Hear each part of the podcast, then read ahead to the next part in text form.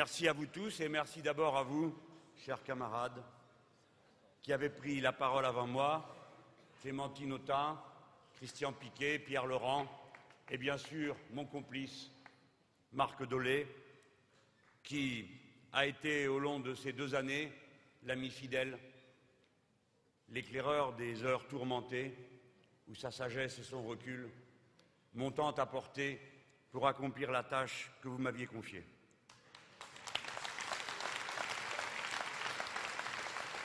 Salut à vous, Manceau qui nous avait aidés, Mayennais, tous ceux du pays de Loire qui avaient permis que ce congrès ait lieu, et pour vous saluer tous, je salue la première adjointe de cette ville, Marise Berger. Notre camarade, notre bilan au terme de ces trois jours est bon. C'était un beau congrès. Comme nous, les gens de gauche, nous savons qu'il faut que soit un congrès pour qu'il accomplisse sa mission. Une sorte de rituel qui peut paraître un peu étrange à ceux qui nous regardent de l'extérieur, qui a des saveurs que nous seuls sommes capables de percevoir. Déjà un congrès de gauche calme, c'est pas banal. Un congrès de gauche fraternel, peut-être que c'est parce qu'il n'y a pas de place à prendre. Et que quand il y en a, on ne se dispute pas pour y aller. C'est un événement. Mais nous, nous savons que nous ressortons humainement parce que nous sommes des êtres humains et non pas des robots et non pas des pions. Nous sommes des femmes, des hommes qui donnons du temps, de l'énergie, du cœur à la tâche et qui, dans cet acte même, non seulement transformons notre patrie républicaine, mais nous transformons nous-mêmes, car l'altruisme, le souci des autres qui fait un programme politique de gauche, commence dans le cœur de la personne de gauche. Et à mesure qu'il mène sa lutte, lui-même, il se transforme de l'intérieur et devient une personne meilleure. On est meilleur quand on lutte pour les autres, on est moins bon quand on ne lutte que pour soi. C'est la grande leçon philosophique du républicanisme socialiste que nous portons. Alors, oui, nous avons été sensibles au fait que ce que nous faisons est intéressé. Ces nombreuses délégations étrangères venues de tous les continents, la totalité des partis de gauche envoyant des délégations, et puis ces délégations qui nous font rougir d'orgueil par leur présence, qui signalent que nous avons gagné nos galons lorsque nous voyons Annick Coupé au titre de solidaire au premier rang de notre congrès, nous observant ou les dirigeants de la FSU, ou bien la glorieuse CGT représentée par sa délégation nationale.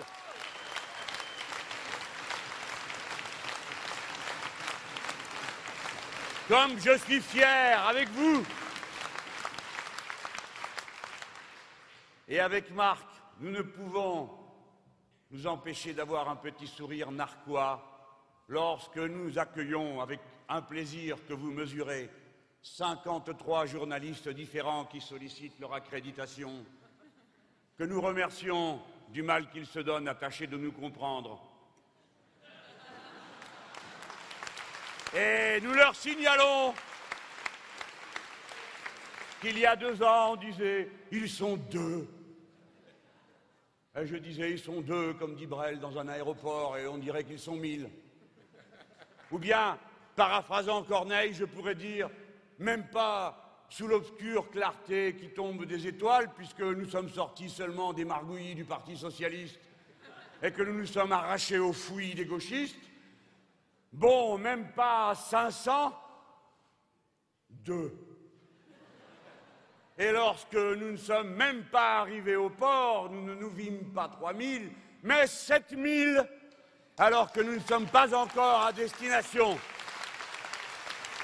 Six parlementaires.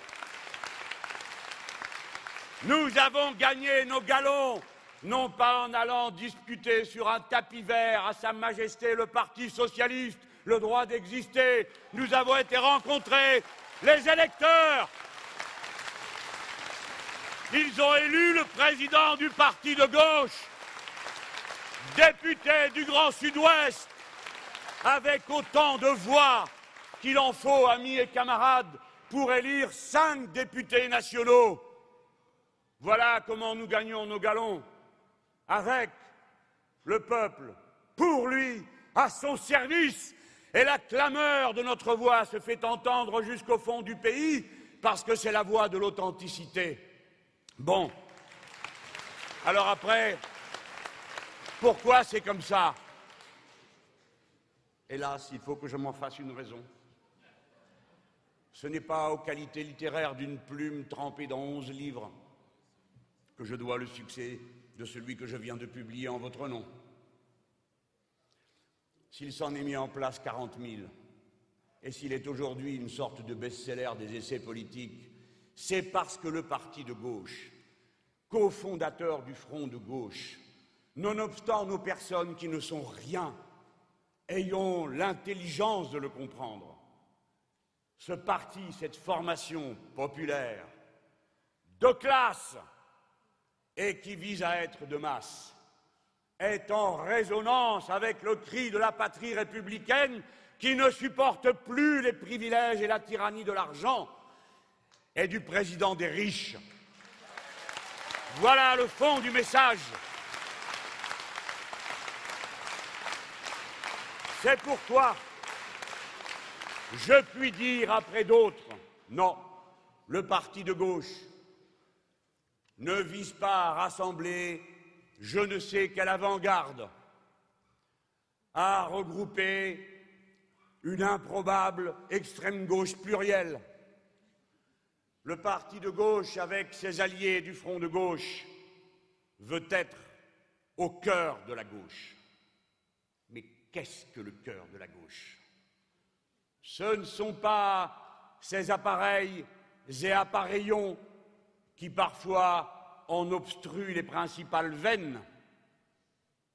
Le cœur de la gauche, c'est le cœur du peuple, le cœur des gens qui parlent simple, qui dit qu'il veut changer son destin, qui en a assez de pâtir, misérer et galérer, alors que le pays est si riche, si puissant, et qu'il pourrait agir en sorte que chacun de ses enfants puisse vivre dignement, que les anciens soient protégés, que ceux qui sont malades soient soignés, que ceux qui en ont le besoin soient transportés. Le pays le peut, le parti de gauche et le parti de l'enthousiasme positif qui dit la France est grande, tous peuvent vivre ensemble.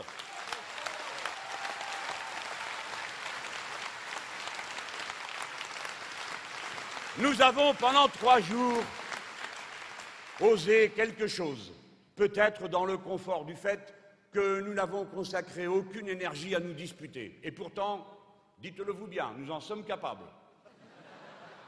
Il y en a ici qui, à eux tout seuls, peuvent écrire des dizaines de textes contradictoires les uns contre les autres. Nous avons voulu montrer l'exemple, comment, dominant ce qui à chaque moment, pour une intelligence raffinée, et les intelligences de gauche le sont dominant tout ce qui pouvait conduire à vouloir préciser au point de se séparer. Si nous avons posé cet acte de responsabilité entre nous pour aller à l'essentiel, être capable de porter un message fort, clair, avec une équipe groupée, diverse, paritaire, si nous en avons été capables, alors tout le monde en est capable.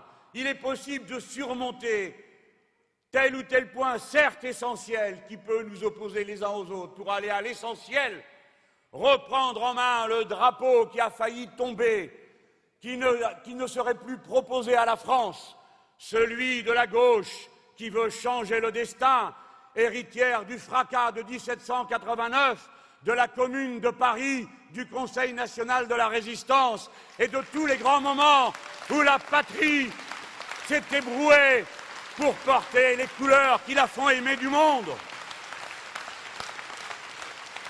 Parce que nous avons fait cela. Nous avons pu faire un congrès comme personne n'en fait. Parfois, on, a en fait un peu trop. Nous avons donné la parole à 18 intervenants extérieurs, représentants d'associations ou de partis qui ne sont pas membres de notre organisation, qui disaient ce qu'ils voulaient, pour nous interpeller et nous obliger, ici ou là, à réfléchir. Regardez, est-ce qu'on en est plus mal après? Est-ce qu'au contraire, on n'a pas aperçu quelle communauté extraordinaire d'idées, de mots souvent nous rassemble, nous réunit, nous met en mouvement? Cela doit être plus grand, plus fort que tout le reste. Osez, osez, vous qui nous écoutez, tenter le rassemblement après avoir si subi pendant si longtemps la division et l'éparpillement. Osez le rassemblement, car nous sommes la démonstration que cela est possible, et le front de gauche à sa suite en apporte la preuve. Et puis, nous en étions à cette audace qui profile ce que je voudrais pour notre avenir avec les autres membres de ce congrès.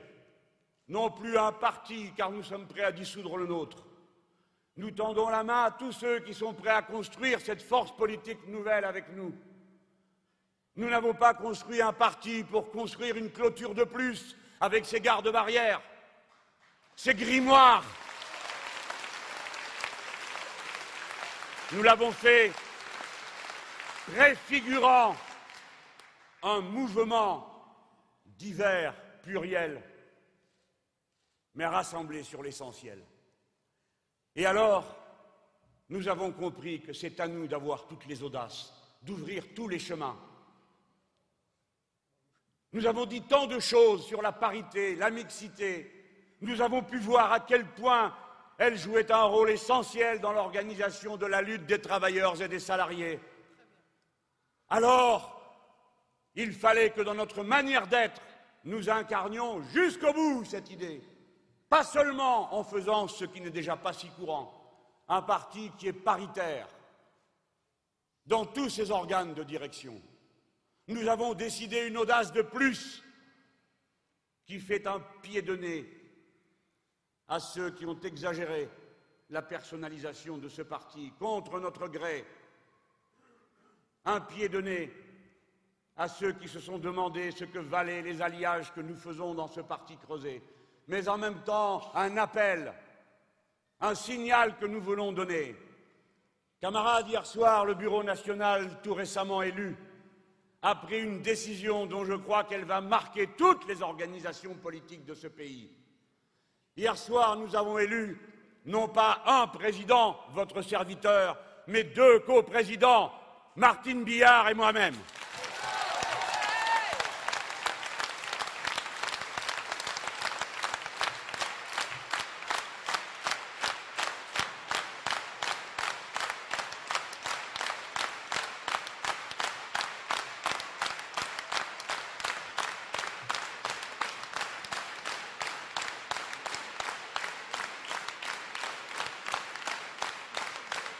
Vous pouvez, camarades congressistes, et ce sera mon dernier mot, car nous finirions par lasser ceux qui nous regardent et nous écoutent en ce moment, si j'entrais trop dans la vie de notre parti. Je n'y entre que pour montrer ce qu'il peut apporter à tous. Le parti de gauche n'est à l'affût d'aucune aventure avec ses partenaires. Je dis aux socialistes qui nous accablent de leurs argumentaires grotesques qu'il n'y a aucune OPA en cours car rien n'est à vendre et il n'y a pas d'acheteurs.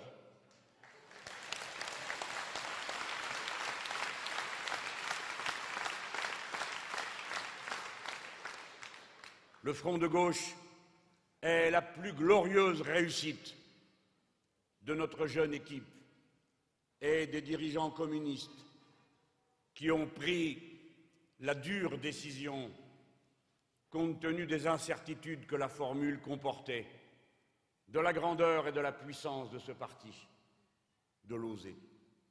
Voilà, vous pouvez être fiers de votre congrès, chers camarades, s'il a permis d'adresser ce signal. Ce signal qui est transmis à cet instant par deux chaînes de télévision, dont je veux saluer l'intérêt qu'elles manifestent pour notre congrès, LCP et LCI. Vous voyez Je sais dire autre chose que des mots amers à propos des médias.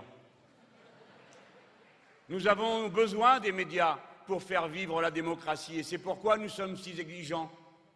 Nous avons besoin d'une liberté des médias, mais il faut qu'elle soit complète. Ce ne peut être euh, la répétition des griots sans fin se recopiant les uns les autres pour débiter les mêmes absurdités. Nous avons besoin de cette liberté parce que notre peuple ne peut penser sans la diversité, sans la contradiction. Si nous sommes ce parti de contradiction, c'est par respect pour la souveraineté du peuple. On ment et on triche quand on fait croire au peuple qu'il n'y a qu'une seule solution possible, qu'il n'y a qu'une seule politique possible. On lui ment, on lui confisque sa souveraineté, on l'empêche de réfléchir. La liberté de la presse est consubstantielle à la liberté elle-même, et c'est pourquoi nous sommes si exigeants à son égard et que nous en perçons la condition sociale.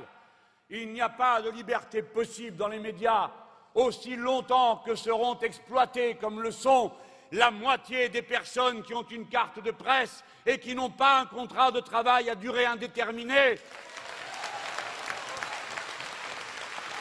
Quand on fait faire des articles et des reportages à l'abattage aux pièces, alors que chacun d'entre eux devrait être ciselé, mûri, avec le temps qu'il faut pour faire les choses intelligentes, qu'il s'agisse de produire des objets ou des articles. Bien. Maintenant, j'ai parlé de la résonance de notre parti avec les événements. Elle part bien sûr du mouvement social. Oh, on en a parlé. Son ampleur nous a tous stupéfiés. Quand nous avons commencé, mes amis, quelle angoisse. On nous a assommés à peine sortis, avec le rapport du corps, qui, vous vous en souvenez, le Conseil d'orientation des retraites, avait prévu à 40 ans des choses qu'il serait bien incapable de mettre en mots pour quatre jours. Et de tout cela, il ne ressortait qu'une chose, comme les médecins de Molière.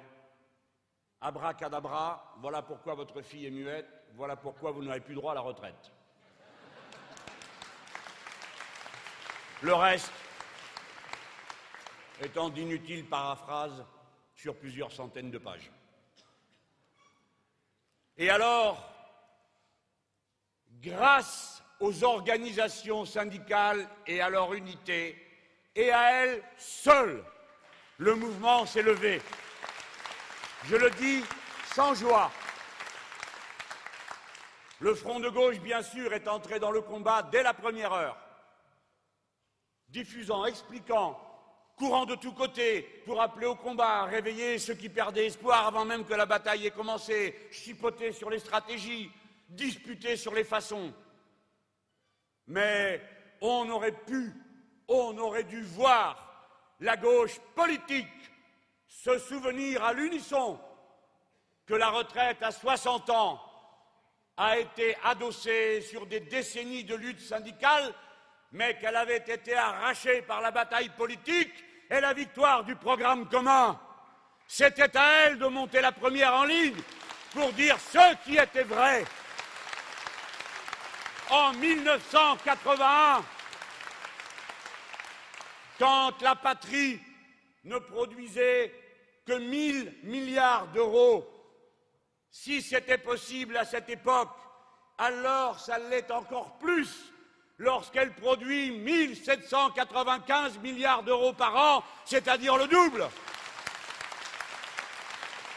Voyous, bandits, vampires qui nous volaient nos années de vie arrachées par la lutte, ces années de petit bonheur simple, à tous ceux qui ne réclament pas pour eux la possession d'une île, d'un volcan ou d'un fleuve, mais demandent seulement à pouvoir profiter de la vie, du soleil qui se lève, de la rosée sur l'herbe et de toutes les splendeurs modestes de l'existence. Laissez-nous vivre.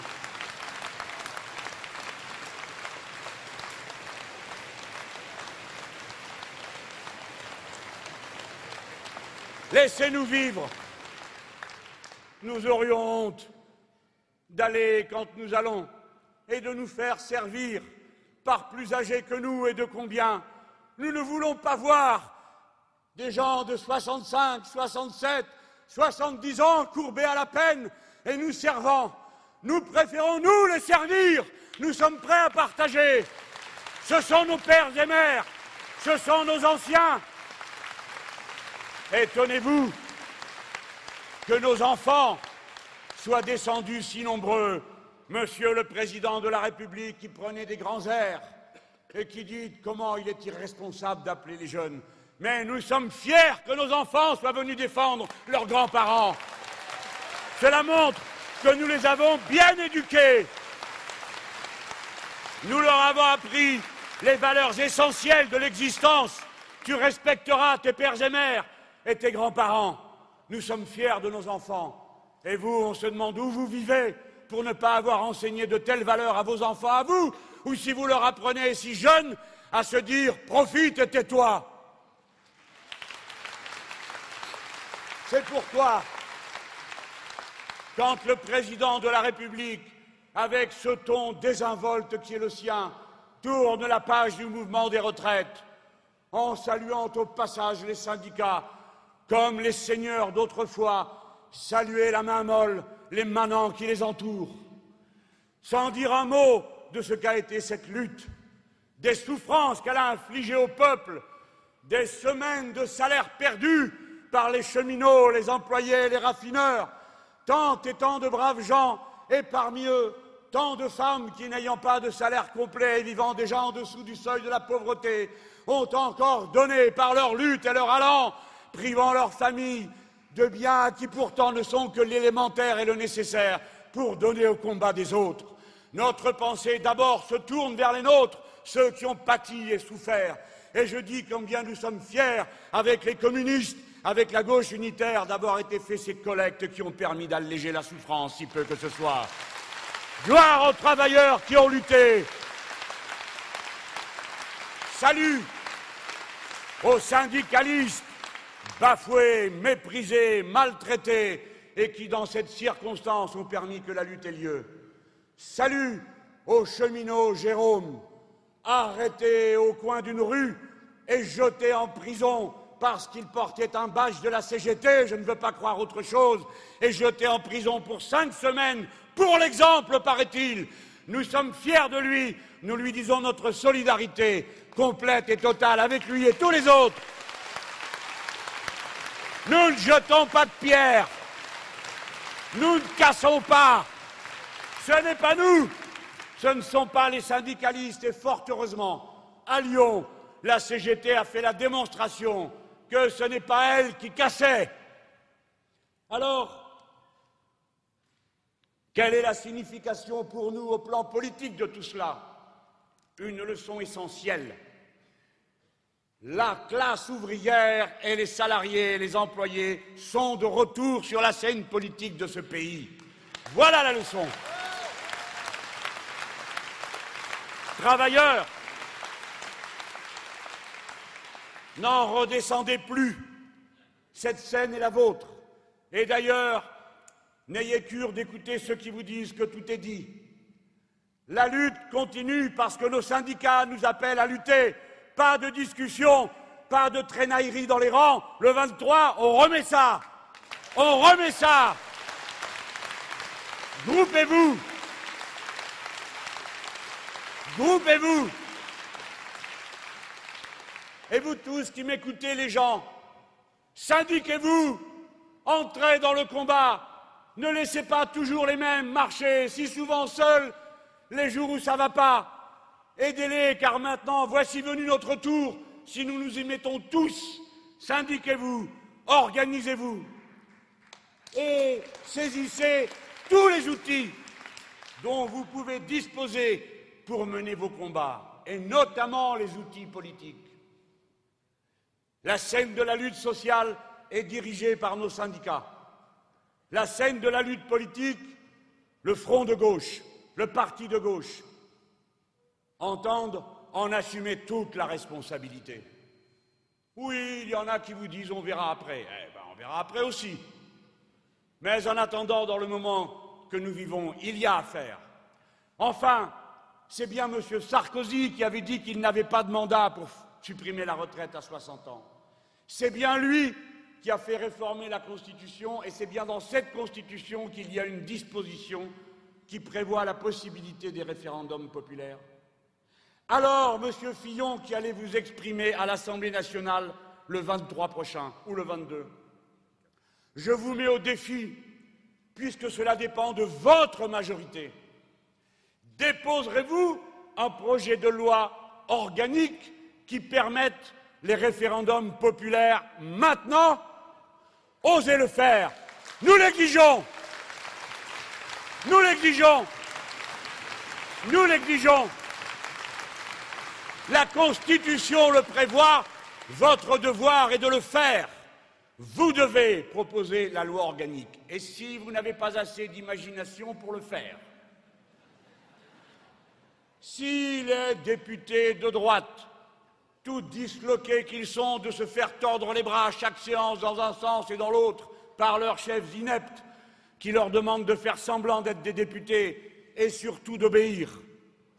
Si vous n'avez pas assez d'idées, alors nous vous donnons rendez-vous le 2 décembre parce que le 2 décembre est présenté dans une niche parlementaire une proposition de loi de nos camarades verts et écologistes qui propose la transposition en loi organique de la possibilité de faire un référendum. Donc le 3 décembre au matin, c'est-à-dire le lendemain du 2 décembre, soleil d'Austerlitz, il est possible que le peuple s'ouvre lui-même une nouvelle voie de passage par les outils de la lutte politique dont il dispose, c'est-à-dire le bulletin de vote. Nous sommes prêts à aller voter. Et si le peuple français dit qu'il ne veut pas de la retraite à 60 ans, qu'il préfère aller travailler jusqu'à 67 ans, nous nous inclinerons en disant qu'il a tort. Mais nous nous inclinerons, nous, parce que nous nous inclinons devant la décision du suffrage populaire. Le référendum, camarades, aidez à sa préparation. Aujourd'hui, le journal Politis a fait un appel, comme vous le savez, et nombreux sont ceux qui signent cet appel, de plus en plus nombreux. Aujourd'hui, au moins deux forces politiques, la phase et nous, le parti de gauche, se sont engagés en tant qu'organisation. Mais pour autant, de nombreuses personnalités du front de gauche, communistes, gauche unitaire et autres, ont eux aussi signé cette pétition. Si bien qu'on peut dire que nous y sommes déjà tous. Faites-la vivre faites-la avancer, faites-la gagner, faites-la signer. Alors j'ai dit, mes camarades, que la classe ouvrière, les salariés, sont revenus passant par le lieu naturel par lequel elle se constitue, c'est-à-dire la lutte sociale, sur la scène de notre pays. Et le monde entier l'a vu. Le fanal de combat allumé ici a été aperçu fort loin et ressenti comme un encouragement à la lutte. Si ces Français, têtes dures et rebelles, le font, alors pourquoi pas nous se sont dit tant de gens. Et on comprend pourquoi la France, dans sa caractéristique sociale et politique particulière, représente un enjeu dans le regard du monde. Et comme elle serait grande, comme elle serait entendue, si demain sa voix était seule, était celle du grand peuple qui la compose et qui est capable de se faire entendre de nouveau comme chaque fois qu'il l'a fait, et notamment lorsqu'il a ouvert l'ère moderne en 1789. Mes amis, si le peuple est de retour, si la classe ouvrière et les salariés qui en sont l'essentiel sont de retour. Il faut qu'ils fassent leur retour politique. Il y a pour cela des rendez-vous prévus. Il est puéril, il est enfantin de croire qu'on peut enjamber les rendez-vous avec le suffrage universel. C'est tout le contraire dans notre tradition politique.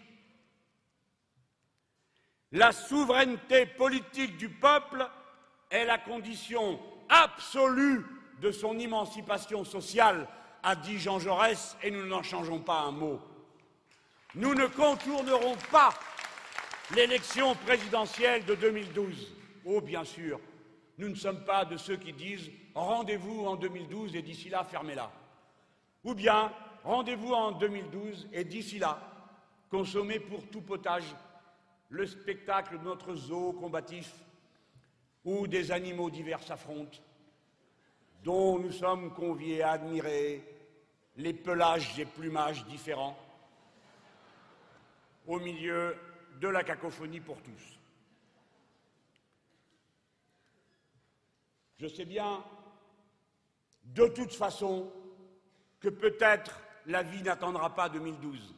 Personne ici ne peut dire que la crise financière que les États-Unis d'Amérique ont déclenchée par un recours monstrueux et sans précédent à la planche à billets, faisant pour eux-mêmes ce qu'ils interdisent à tous les autres de faire, via leur garde-chiourme des banques centrales, c'est-à-dire se rachetant eux-mêmes leurs dettes et injectant 600 milliards que personne n'a produits pour essayer de relancer une production qui n'a pas redémarré et qui a au contraire régressé alors même qu'ils avaient fait deux injections massives de pseudo-dollars bidons, comme nous l'a très bien décrit hier notre camarade Jacques Généreux.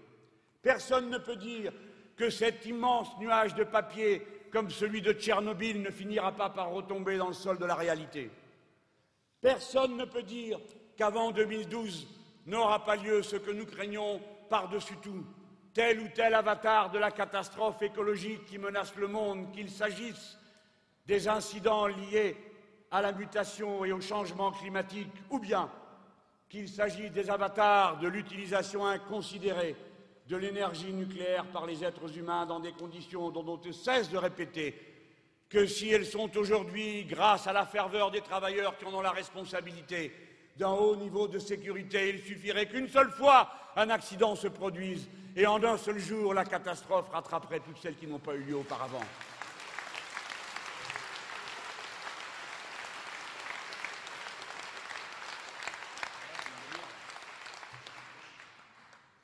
Qui peut dire que non, les 600 000 hommes de troupes que les États-Unis d'Amérique ont disposés tout au long des pipelines et des gazoducs de la planète, sous différentes appellations favorables aux droits de l'homme, et divers prétextes qui les conduisent à embaucher des masses croissantes de mercenaires sans foi ni loi, dont c'est devenu le métier d'aller tuer et de se faire tuer, qui peut dire que ces 700 bases, qui peut dire que ce soi-disant bouclier antimissile qui revient à aliéner l'indépendance et la souveraineté des pays qui consentent à faire semblant de se réfugier dessous. Qui peut dire que cet arsenal guerrier qui consomme à lui tout seul autant de dépenses militaires que tout le reste de la planète et qui, avec ses alliés, parmi lesquels les pays de l'OTAN consomment 80% des dépenses militaires du monde?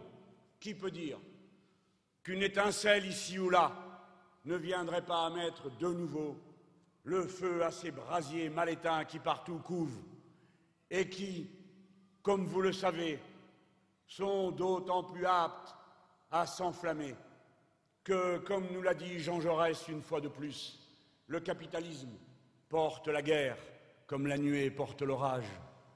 Qui peut dire que ce monde instable, rendu dangereux par l'activité humaine et la folie politique, par l'empire menaçant, source de la plupart des difficultés que connaît le monde, qui peut dire que tout cela ne viendrait pas plus tôt que prévu?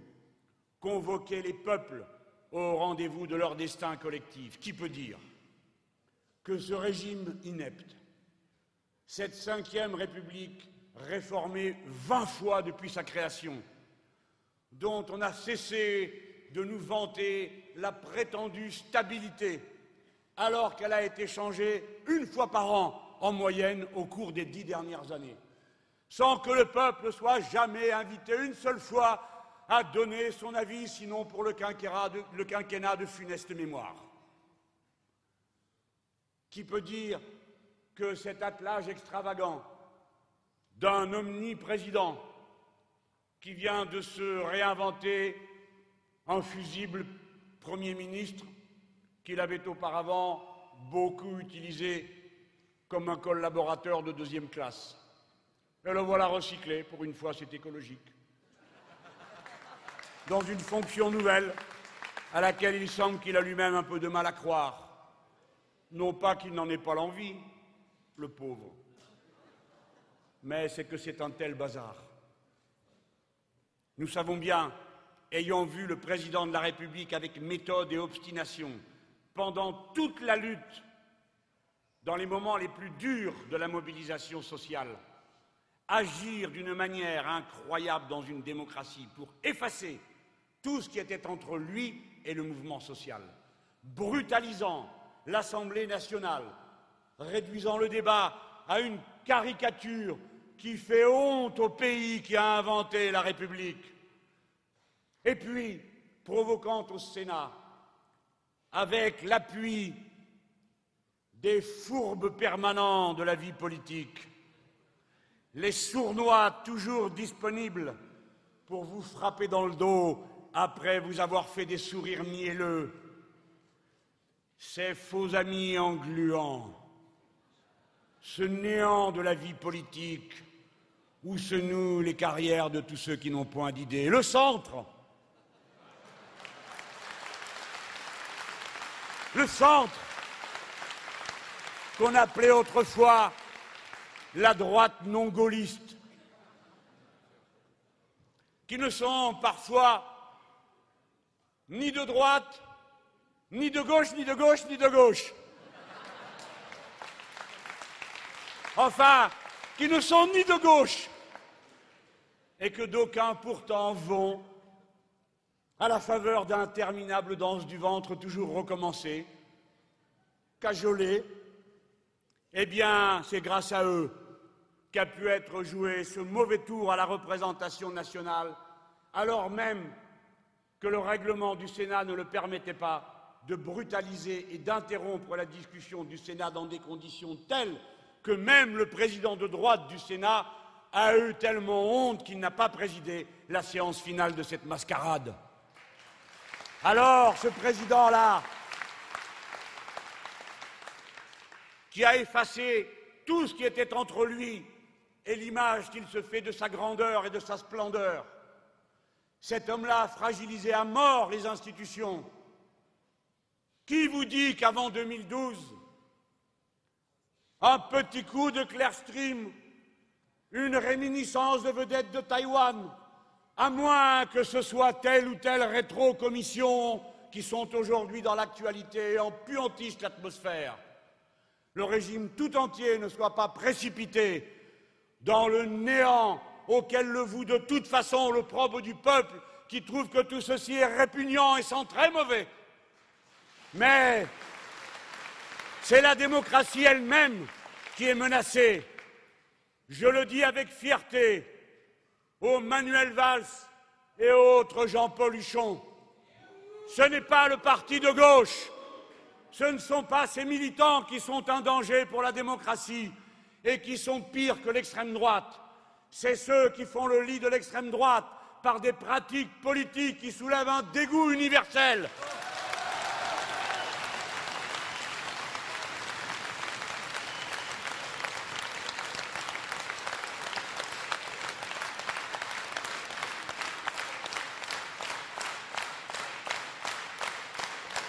Camarades,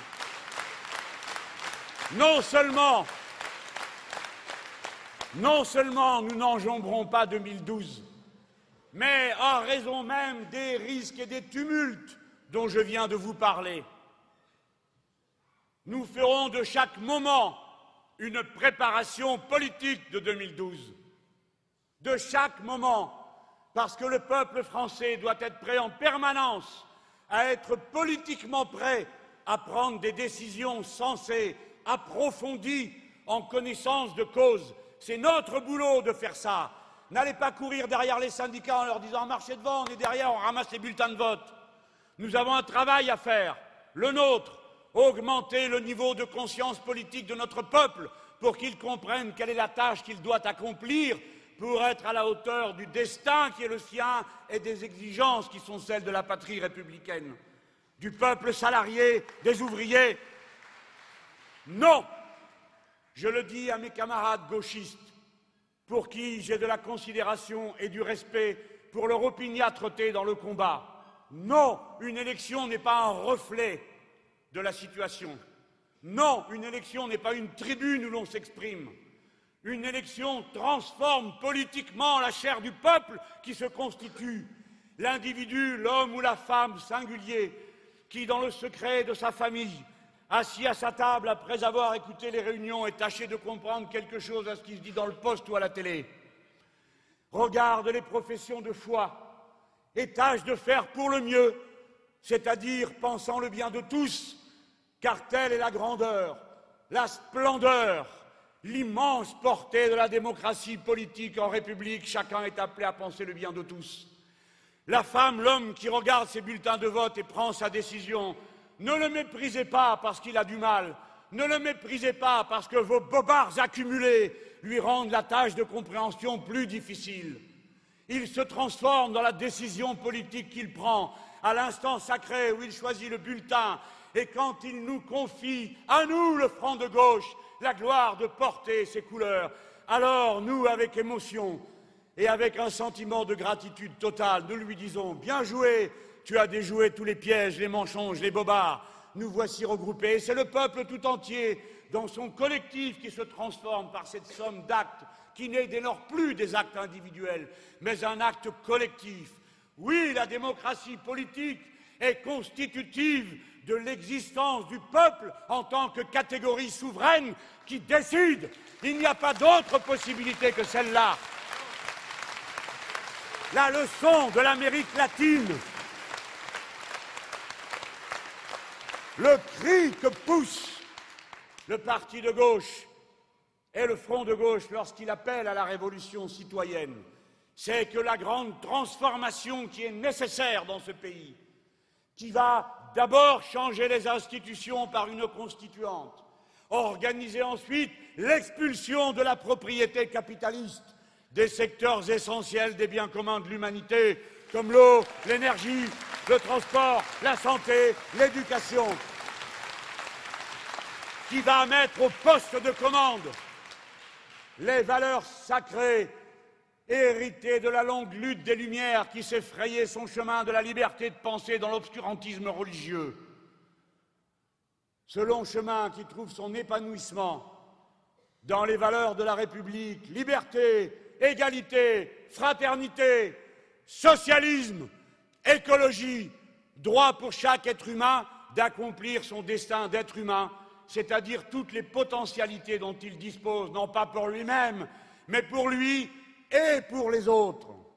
Voilà le programme de la révolution citoyenne. Il nécessite cette transformation intime de chacun de celui et de celle qui prend un bulletin de vote. Non, une élection n'est pas un reflet. On construit, on modifie, à condition que le peuple commence par ne pas se laisser diviser contre lui-même. Vous tous qui m'écoutez, les gens, n'oubliez jamais, quelle que soit la religion, quelle que soit la couleur de peau, quel que soit le sexe, tous les êtres humains sont semblables par leur commune humanité et par leur intérêt général attaché au même écosystème qui le rend possible. Ne vous laissez pas diviser par les poisons du racisme et de l'antisémitisme, ces lèpres de l'esprit qui vous opposent les uns aux autres au moment où vous devez vous rassembler et qui, commençant votre chemin vers l'universel, vous oblige à régler la question sociale qui est la plus grave de celles qui vous divisent et vous opposent entre ceux qui ont tout et ceux qui mènent la guerre pour des petits riens. Ne vous laissez pas diviser. Ne vous laissez pas diviser par les intrusions de la religion dans l'espace politique. Le parti de gauche vous appelle à une exigence laïque intransigeante. Pas de religion dans la sphère publique. Que chacun, dans le secret de son cœur, prenne, d'après ce qu'il croit essentiel, les décisions qui lui semblent s'imposer à son esprit. Mais qu'ils viennent sur la place publique avec des arguments qu'on puisse discuter, comparer, vérifier, et non avec des vérités révélées qui sont de l'ordre intime. Ne vous laissez pas non plus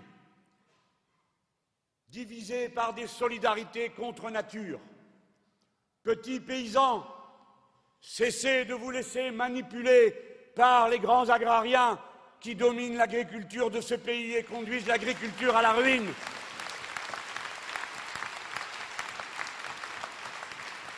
Ouvriers du rang, cessez de croire les mauvais conseillers qui vous disent que votre voisin est votre ennemi.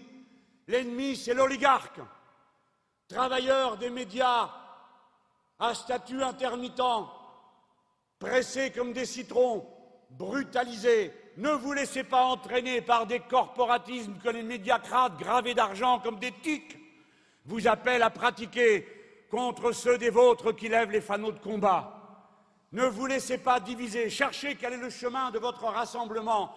Si vous voulez que votre pays retrouve la place qui est la sienne et donne à chacun la part qui légitimement lui revient. Le rassemblement commence par le refus de ces petites misères de division dans lesquelles on tâche de vous entraîner. Et enfin, Français, ne vous laissez pas expulser de votre droit à décider. Et je parle d'abord de votre souveraineté nationale. Il n'y a pas de souveraineté populaire possible. Il n'y a pas de souveraineté possible du peuple si vous vous laissez dicter vos décisions de l'extérieur par des instances qui n'ont été élues par personne. Non, nous n'avons rien à faire à être entraînés dans les guerres de l'OTAN. Le parti de gauche, comme les autres partis du front de gauche, appelle de la manière la plus claire qui soit à se retirer du commandement intégré de l'OTAN. Nous n'avons rien à y faire.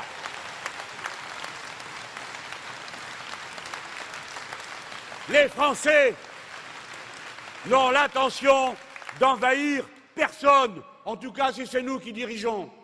Et c'est la raison pour laquelle ils refusent de participer à ces cohortes confuses qui s'organisent le long des pipelines et des matières premières dans le monde. Nous ne voulons pas de l'accord qui a été conclu avec les Anglais et qui aboutit, sous prétexte d'économie grotesque, à ce que, paraît-il, on partage les porte-avions. Eh bien, il ne reste plus qu'à partager les guerres aussi pendant qu'on y est. Et puisque nous, nous n'allons pas en Irak, nos porte-avions n'iront pas en Irak, même si les Anglais y vont. Nous n'avons rien à faire nous n'avons rien à faire en Afghanistan. Et si en 2012 et même avant, nous avions la responsabilité de ce pays, séance tenante, les troupes françaises seraient rappelées là où elles doivent être, à protéger les frontières de la patrie et rien d'autre. Pas question. Le bilan de la guerre d'Afghanistan est une calamité totale. La loi islamique qui est appliquée par la Constitution sous la protection de nos armes. Des mercenaires entretiennent et protègent des cultivateurs de pavots comme il n'y en avait pas sous les talibans. 80% de l'argent qui est donné en Afghanistan retourne directement dans les caisses des mercenaires et des agences intermédiaires qui viennent participer à cette guerre. Ça suffit de nous dire qu'on est là-bas, soi-disant pour protéger les femmes qui sont tout aussi exploitées, aliénées, opprimées qu'elles l'étaient auparavant, mais cette fois-ci avec en plus vos bombardements et vos guerriers.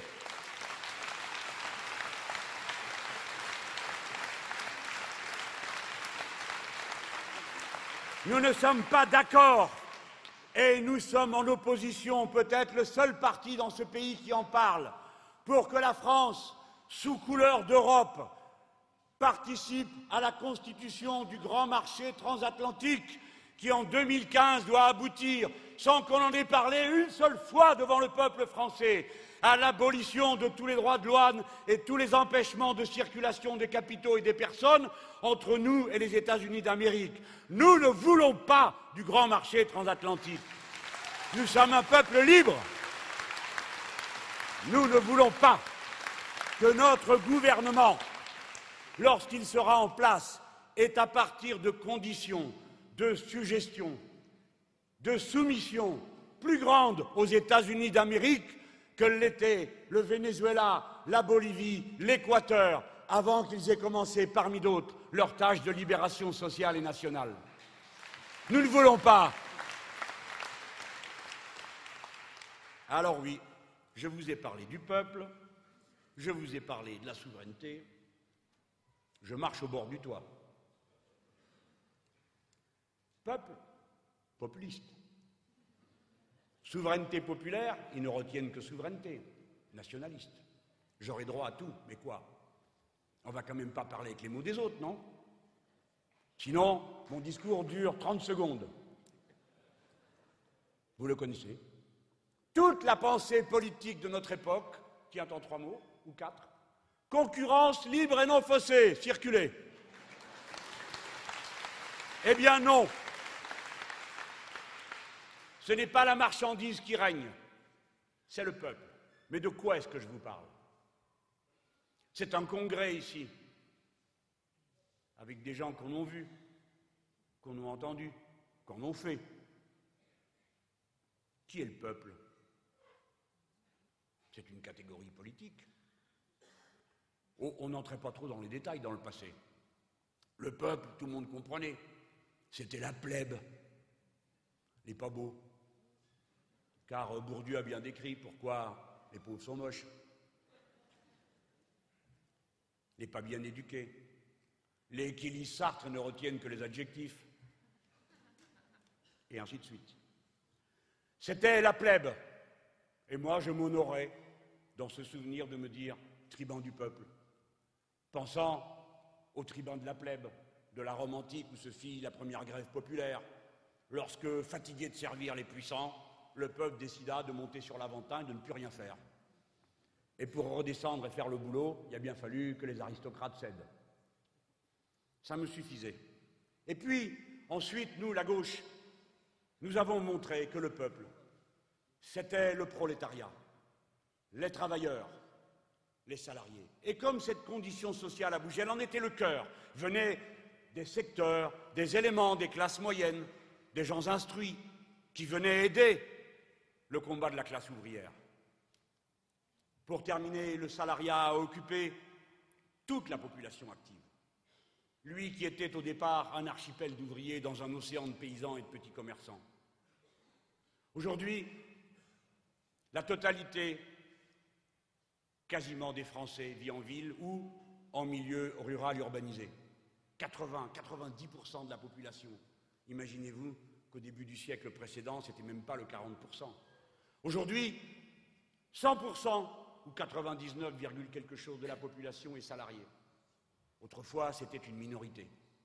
Et c'est donc normalement qu'on est passé de l'idée du prolétariat comme classe populaire essentielle à une autre idée, celle d'une alliance à l'intérieur de cette catégorie entre les classes moyennes et les classes populaires. C'était, au fond, je l'ai connu de près, le projet du mouvement socialiste. Il le réalisait à sa façon, dans l'alliance avec le Parti communiste, et il y avait un programme, le programme commun qu'il incarnait. Et puis, sous les coups du capitalisme, dans l'incapacité où nous avons été d'opposer une ligne de résistance, notamment parce que les principaux instruments de la résistance internationale, de ceux qui représentaient le socialisme, se sont effondrés.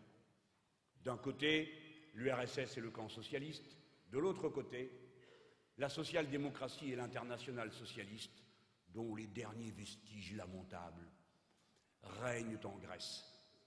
Président de l'internationale socialiste qui résiste environ trois minutes à la pression des banques, ce qui n'est même pas la tenue au feu d'un matériau comme du papier. Alors, il a fallu subir, et nous avons été mis en déroute, il faut le reconnaître, jusqu'au point que dans certains pays, la gauche elle-même a été rayée de la carte. Elle s'est d'ailleurs elle-même coupé la gorge avec enthousiasme pour ressembler à une improbable classe moyenne dont elle ne s'était pas aperçue qu'elle était elle-même dévorée par un phénomène nouveau. Ce phénomène nouveau, c'est la précarité. La précarité n'est pas à côté du système, elle n'est pas à sa marge, elle n'est pas un inconvénient provisoire entre deux emplois, elle est structurelle. C'est l'avenir promis à toutes les catégories sociales du pays, aussi bien les prolétaires, travailleurs, employés, salariés, ouvriers, mais aussi aux classes moyennes, et c'est le fait nouveau, ingénieurs, architectes, communicants, enseignants, tout le monde est menacé par la précarité, la peur de la précarité, la présence de la précarité au cœur du salariat modifie la condition de la lutte.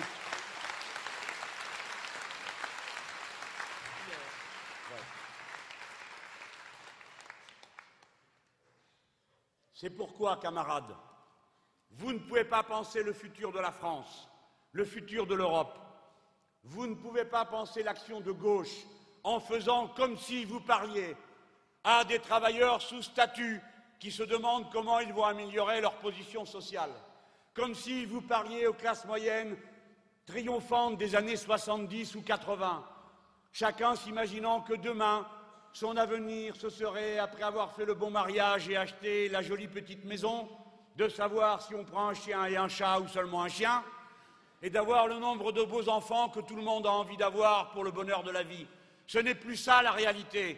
La réalité, c'est quelque chose dans lequel les statuts explosent, la précarité est partout, et ils s'en vantent, Madame Parisot a dit, eh bien, puisque l'amour est précaire, le travail aussi. Mais non, nous on veut l'amour toujours. Je ne vous dis pas qu'on y arrive, mais enfin on essaie. On part pas battu. Le précariat, mot composé par les sociologues qui combinent prolétariat et précaire. Le précariat est une catégorie sociale qui s'étend des classes moyennes jusqu'aux classes moyennes supérieures, à qui on est en train de jouer le bon tour, de dire à chacun Regarde-moi bien dans les yeux, comme tu as de l'énergie, ils n'en peuvent plus, ils sont éreintés d'avoir de l'énergie, de courir partout, de téléphoner du matin au soir, de se trimballer avec leurs ordinateurs pendant les vacances et la nuit. Comme tu es tellement dynamique, pourquoi ne serais-tu pas auto-entrepreneur? Paye-toi tes droits sociaux. Et voilà la grande entreprise qui vous transforme un travailleur hautement qualifié, ingénieur, architecte ou autre, en auto-entrepreneur, c'est-à-dire quelqu'un qui se coupe la gorge lui-même, qui se retrouve à faire du travail à la tâche, comme les ouvriers du XIXe siècle qu'on achetait à la pièce. Voilà la modernité, la précarité. Précarité, c'est l'ennemi de l'humanité depuis que l'humanité existe. C'est contre la précarité de la récolte incertaine qu'on a inventé l'agriculture. C'est contre la précarité de la chasse incertaine qu'on a inventé l'élevage. C'est contre la précarité de l'abri que la tempête emporte qu'on a inventé de construire. C'est contre la précarité de la vie qu'on a inventé les dieux. C'est contre la précarité toujours que l'humanité s'est constituée et organisée. Et aujourd'hui, on nous la propose comme horizon de modernité. C'est une régression en dessous de la barbarie.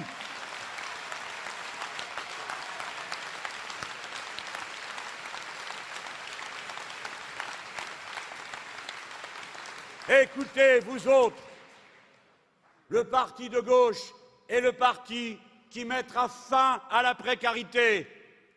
Et si quelqu'un veut me demander où nous allons trouver l'argent, je le renvoie à Jacques Généreux, on sait où il est.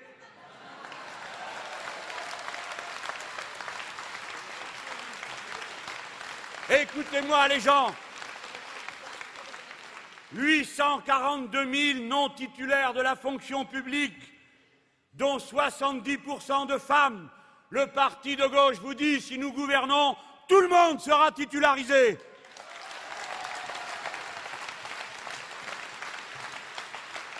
Travailleurs, salariés, employés, qui vivaient aujourd'hui dans l'angoisse de ce qu'hier on appelait des contrats atypiques, qui sont maintenant tellement nombreux que c'est le CDI qui fait figure d'exception. 23% des employés du pays sont en CDD, intérim, contrat aidé, que sais-je encore. 2 millions 100 000 emplois en CDD. 50% des salariés de 25 ans sont en situation précaire. 1,4 million de personnes subissent le temps partiel. Et à chaque fois, c'est toujours 70, 60, 80% de femmes qui sont astreintes à ce régime dans lequel il n'y a pas d'avenir, il n'y a pas d'horizon. sinon dans le patriarcat forcé.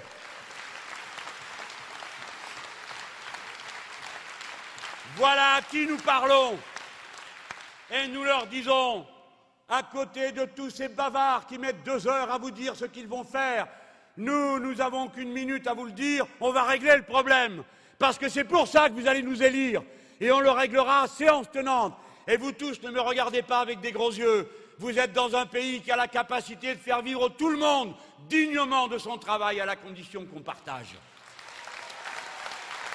Et on va partager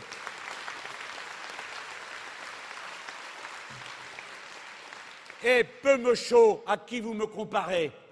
On va partager en prenant tout ce qui dépasse au-dessus d'une certaine somme, parce que c'est de l'abus que vous l'ayez, et on en a besoin pour faire autre chose. Peut-être qu'on vous le redonnera quand on n'aura plus besoin de rien, puisque ça a l'air de vous obséder autant.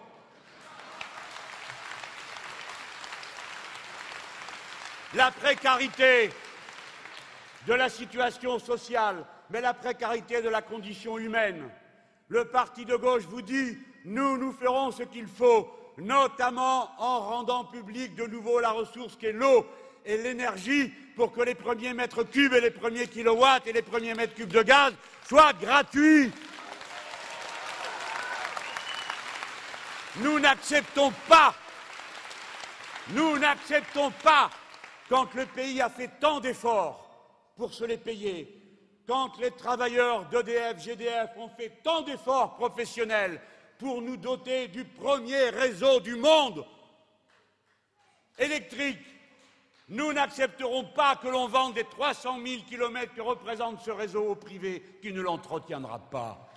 Nous ne sommes pas d'accord pour qu'après avoir fait tous ces efforts, après avoir donné tant de cœur, tant de générosité au travail, qu'après cela, on voit bondir le nombre des coupures qui fait que l'on est passé de moins de 30 000 par an à plus de 300 000, plongeant des familles entières dans l'obscurité et dans le froid. Nous ne voulons pas. On trouvera comment faire. C'est pas dur. Voilà, ce préalable vous montre un peuple que le capitalisme de notre temps avec des grands mots, la modernité, le blabla de la réforme qui signifie toujours présente-moi les fêtes que je te botte le cul.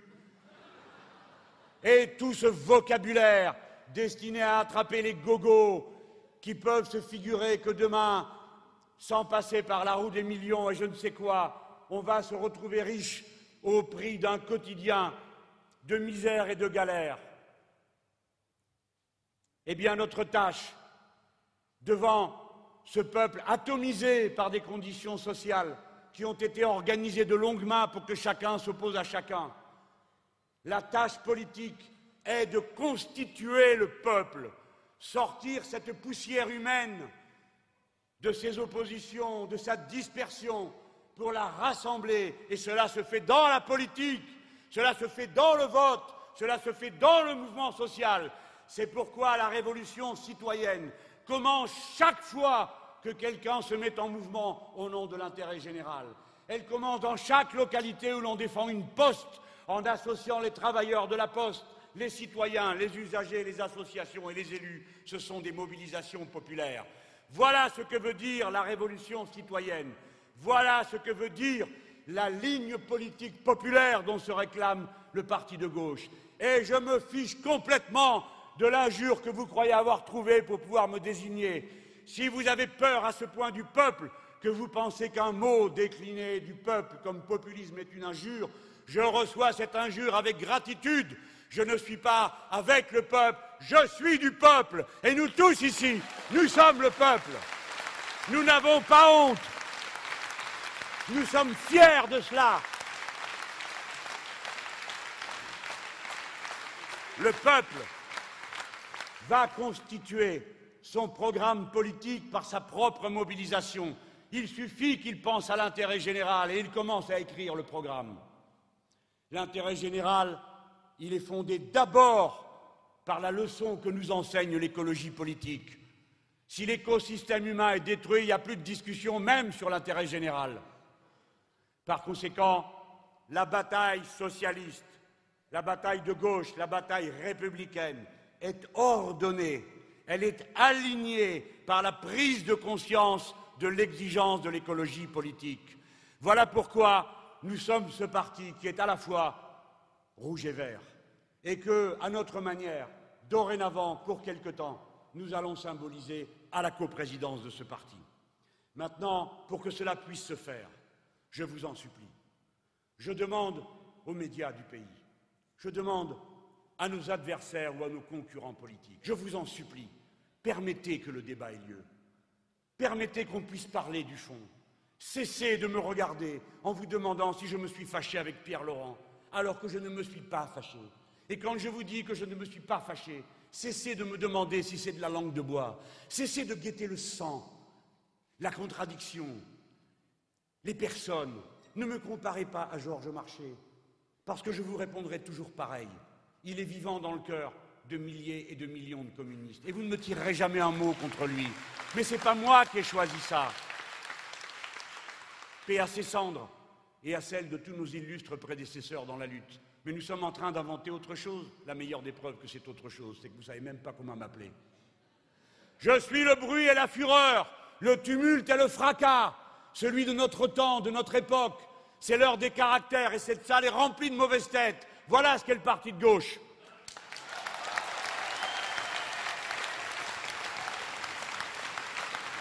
Permettez, permettez Permettez que le débat ait lieu, je vous en conjure. Chers camarades socialistes, permettez que le peuple tranche entre vous et nous. Bien sûr, vous êtes très grands, très beaux, très intéressants. Vos disputes sont exquises. Je les ai bien connues. Tout cela est passionnant, nous le reconnaissons. Nous savons que vous parlez mieux que nous. Vous avez fait les grandes écoles et tout, même qu'on ne comprend rien des fois, même qu'on pose la question, on se rappelle plus ce qu'on a demandé quand on entend la réponse. Nous ne discutons pas ça. Simplement, respectez le peuple. Au lieu de me traiter de pire que Le Pen, venez et dites cet homme-là et celui-ci et celle-là et cela-là vous mentent. Ils disent, eux, les socialistes, venez voter pour nous la retraite à 60 ans avec 42 annuités de cotisation, c'est-à-dire pas de retraite à 60 ans. Mais ils ont le droit, camarades, ils ont le droit et ils ont le droit de nous démontrer pourquoi nous, quand nous disons la retraite à 60 ans, à taux plein et sans augmentation des annuités, parce que 40 ans c'est déjà trop, il faut qu'ils nous montrent pourquoi nous avons tort, pourquoi la proposition de loi que nous avons déposée ensemble avec le Parti communiste français n'est pas juste? Honorez le débat, ayez le courage de vos positions, Monsieur le Président de la République, lorsque vous dites que les comptes seront en équilibre alors que vous savez que ce n'est pas vrai. Osez dire aux Français que la manière avec laquelle ils seront en équilibre, c'est le retour au plein emploi, parce que si vous réembauchez d'une manière ou d'une autre 3 millions de personnes au cours des dix prochaines années, il n'y a plus de déficit des caisses des retraites. Mais vous ne croyez pas vous-même à ce que vous dites aux Français quand vous dites grâce à ma politique, l'emploi va revenir. Parce que si vous y croyez, vous ne seriez pas en train de faire cette réforme. Alors je pose la question, oui ou non, parce que nous, notre position est connue. Oui ou non, faut-il sortir de la Ve République et organiser une constituante? Oui ou non, camarades socialistes, camarades écologistes, camarades du parti de gauche, oui ou non Oui ou non, vous qui avez à l'Assemblée voté la proposition de loi qu'ont proposé Martine Billard et Marc Dolé et les camarades du Parti communiste français en faveur de la planification écologique. Oui ou non, organise-t-on cette grande bifurcation qui fait appel à l'intelligence de tout notre peuple, aux ingénieurs, aux techniciens comme aux ouvriers pour changer le modèle productif et d'échange, qui fait appel à ce qu'il y a de meilleur en nous et qui donc va dépouiller le capital de ces surprofits parce que la bifurcation du modèle productif pour passer du point où il se trouve aujourd'hui au point où il doit être demain doit changer les machines, les moyens de transport, les infrastructures et que tout ceci sera pris sur la plus-value et donc ne se transformera pas en profit. L'écologie politique appliquée par la planification écologique est incompatible avec le capital financier. Il n'y a pas de capitalisme vert. Oui ou non?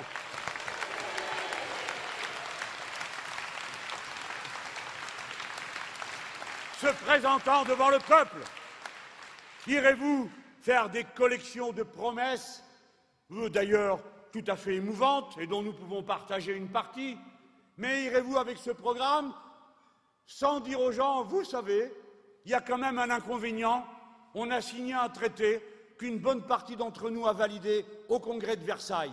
Vous ne pouvez pas faire la première ligne, le premier mot qui est écrit sur vos papiers, tant que vous êtes dans le cadre du traité de Lisbonne. C'est la raison pour laquelle il faut en sortir.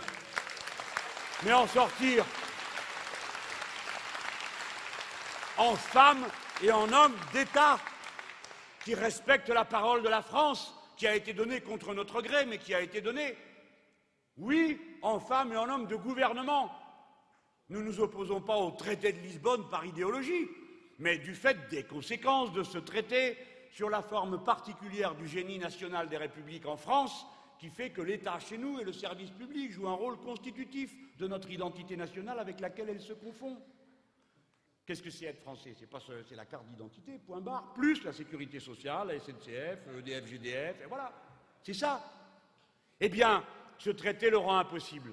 Nous le ferons par des votes. Nous demanderons aux Français de voter pour savoir s'ils sont d'accord pour que soit resocialisé un certain nombre de grands services et certains d'entre eux redevenant des monopoles de la collectivité. Et si les Français votent, alors leur vote sera respecté. Et nous dirons à nos partenaires, vous qui avez accepté l'opt-out pour que les Anglais puissent continuer à infliger aux travailleurs anglais des règles sociales plus dures même que celles que l'Europe prévoit, nous demandons l'opt-out pour les Français, c'est-à-dire la capacité de sortir nos services publics de la concurrence libre et non faussée. Enfin, j'achève en ce qui concerne les interpellations que je fais, notamment aux socialistes. Oui ou non doit-on sortir d'Afghanistan? J'ai lu votre texte, chers camarades socialistes. Vous dites que si vous revenez aux affaires, en 2012, vous examinerez si les conditions dans lesquelles les troupes sont là-bas sont encore conformes aux objectifs de départ. Si vous attendez 2012 pour vous faire une idée, je vous invite à lire dès aujourd'hui les résolutions du Parlement européen sur le sujet, je vous les ai résumées tout à l'heure. Mais je me permets juste de vous signaler la chose suivante c'est que le temps que vous arriviez et que vous y réfléchissiez, les Américains eux-mêmes seront peut-être déjà partis. Parce qu'eux envisagent de s'en aller en 2011. Mais peut-être que vous voudriez rester tout seul Comment, comment un aussi grand parti peut-il s'abaisser à proposer aux Français un destin aussi confus Comment des partenaires qui comportent tant de gens intelligents dans leur rang peuvent-ils être incapables de se faire aujourd'hui une idée sur la situation en Afghanistan et sur les raisons réelles pour lesquelles les Américains s'y trouvent Qui est-ce qui croit encore qu'on a déployé la plus formidable armada dans laquelle se soient engagées les troupes européennes pour faire autre chose que garder les pipelines Qui est-ce qui croit que ceux qui ont fait l'attentat du 21 septembre, du 11 septembre, se trouvent encore là-bas. Est-ce que vous n'êtes pas au courant que le Mollah Omar s'est enfui à motocyclette le jour même de l'invasion et que vous n'avez retrouvé ni le mola ni la motocyclette? Allons Vous vous moquez du monde. Vous vous moquez du monde. Vous saoulez les pauvres peuples en leur infligeant une souffrance et un sacrifice sans aucun espèce d'objet connu de lui. Alors il faut sortir d'Afghanistan et il faut quitter le commandement de l'OTAN, oui ou non Voilà les cinq questions que je pose aujourd'hui. Il faut que j'achève. On a beaucoup parlé ce matin du front de gauche. Oublions un instant les aspects organisationnels. Regardons le fond de l'idée. Qu'est-ce que c'est le front de gauche? C'est l'idée d'un front du peuple, un front populaire, dans les conditions du XXIe siècle. C'est un front social. Et c'est pourquoi je veux dire combien je crois que nous sommes tous d'accord pour dire ça. Le front de gauche, c'est l'expression politique, la continuation sur le champ politique des batailles que l'on commence sur le plan du rapport de force sociale. Il n'y a pas deux mondes séparés. Ce n'est pas parce que les syndicats ont la responsabilité de mener le mouvement social que pour autant les syndicalistes, lorsqu'ils se lèvent le matin, oublient pour certains d'entre eux, pour certains d'entre eux, qu'ils sont membres du parti de gauche, et de combien d'autres partis, et des fois pas de parti du tout. Les syndicats rassemblent, quelles que soient les opinions politiques de ceux qui y adhèrent, quelle que soit leur religion, tous les travailleurs, c'est ça leur force. Mais nous ne rassemblons pas tout le monde, nous rassemblons ceux qui partagent avec nous les objectifs politiques que nous proposons à tout le pays. Le Front de gauche se propose donc pour tenir la première place. Comme le peuple, nous lui proposons de tenir la première place avec son programme. Alors il faut renoncer à l'idée de parler de nous comme des supplétifs de circonstances auxquels Sa Majesté, d'ailleurs on ne sait pas laquelle c'est, à gauche, de temps à autre octroie le confort d'un strapontin, la joie de je ne sais quoi. Ce n'est pas comme ça que les choses se passeront dorénavant. Il y a un nouvel interlocuteur politique, il s'appelle le Front de gauche, constitué d'un ensemble de partis qui entendent être respectés et qui se feront respecter. Je mets en garde tous ceux qui, combinant des alliances totalement inacceptables, se présentent aux prochaines élections cantonales, qui sont le premier tour de l'élection présidentielle, car nous allons les politiser pour ce qui nous concerne, nous, le Parti de gauche. Je les mets en garde. Chaque fois qu'ils réalisent contre des sortants du front de gauche une coalition des écologistes et des socialistes pour obtenir de passer devant et ensuite de nous imposer de renoncer à nos positions. Je vous mets en garde solennellement, nous ne laisserons pas faire ce type de coalition qui divise la gauche et la meurtrisse, que chacun ait l'honneur de ses couleurs. Nous allons bravement au combat, derrière nos sortants, avec nos entrants, que chacun en fasse autant. Et alors on pourra demander de nous de la discipline et du regroupement. Mais chaque fois que nous aurons été agressés, nous vous disons d'avance que la réponse de ce que nous allons faire ne vous est pas connue et vous feriez bien de réfléchir à la stratégie. L'union d'abord, l'union d'abord, l'union d'abord.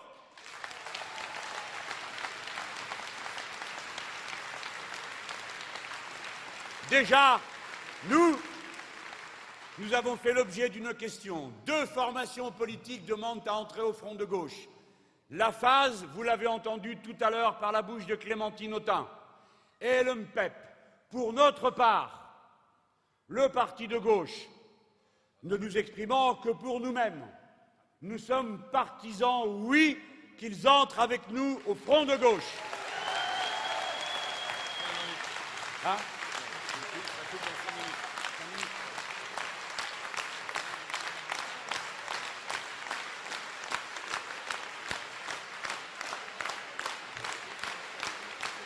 Quant au reste,